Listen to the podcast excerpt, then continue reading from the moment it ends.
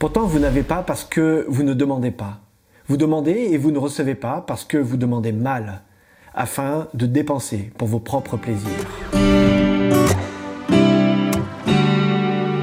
Nous pouvons faire deux types de lecture de ce texte de l'épître de Jacques.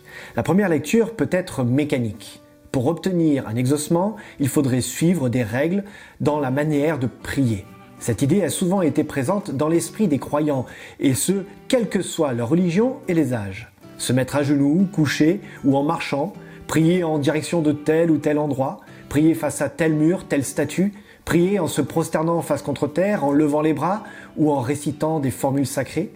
Tout cela seraient les conditions qui permettraient l'obtention d'un vœu Cette première interprétation du texte biblique est tellement limitante car elle s'attache à l'être extérieur, à la démonstration. Je ne dis pas que ce n'est pas intéressant de se mettre dans des dispositions physiques adéquates, mais les attitudes et gestuelles ne doivent être que le reflet de l'attitude du cœur du priant. Il faut donc avoir une deuxième lecture de ce texte. Jacques n'évoque absolument pas les conditions extérieures, mais les conditions intérieures de l'homme. Qu'est-ce qui motive sa demande?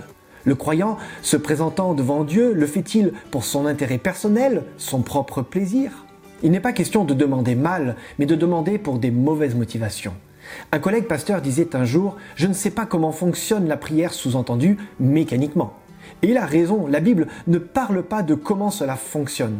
Et de continuer, il y a une certitude, cela fonctionne. Si nous avons une disposition de cœur en adéquation avec Dieu. La prière est une chose magnifique qui ne peut se réduire à des rites. Mais la prière n'est pas que des mots. Elle est avant tout introspection sur mes véritables motivations.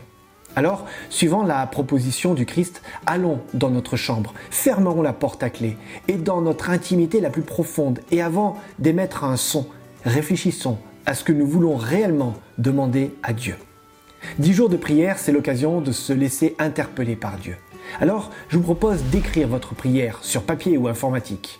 L'intérêt de passer par l'écriture est de nous obliger à prendre le temps de réfléchir avant de prononcer des paroles. En vous relisant et en voyant les mots, vous pourrez ainsi prendre de la hauteur sur les véritables motivations de vos demandes. Prions pour que Dieu éclaire nos cœurs en tout temps et en toutes circonstances.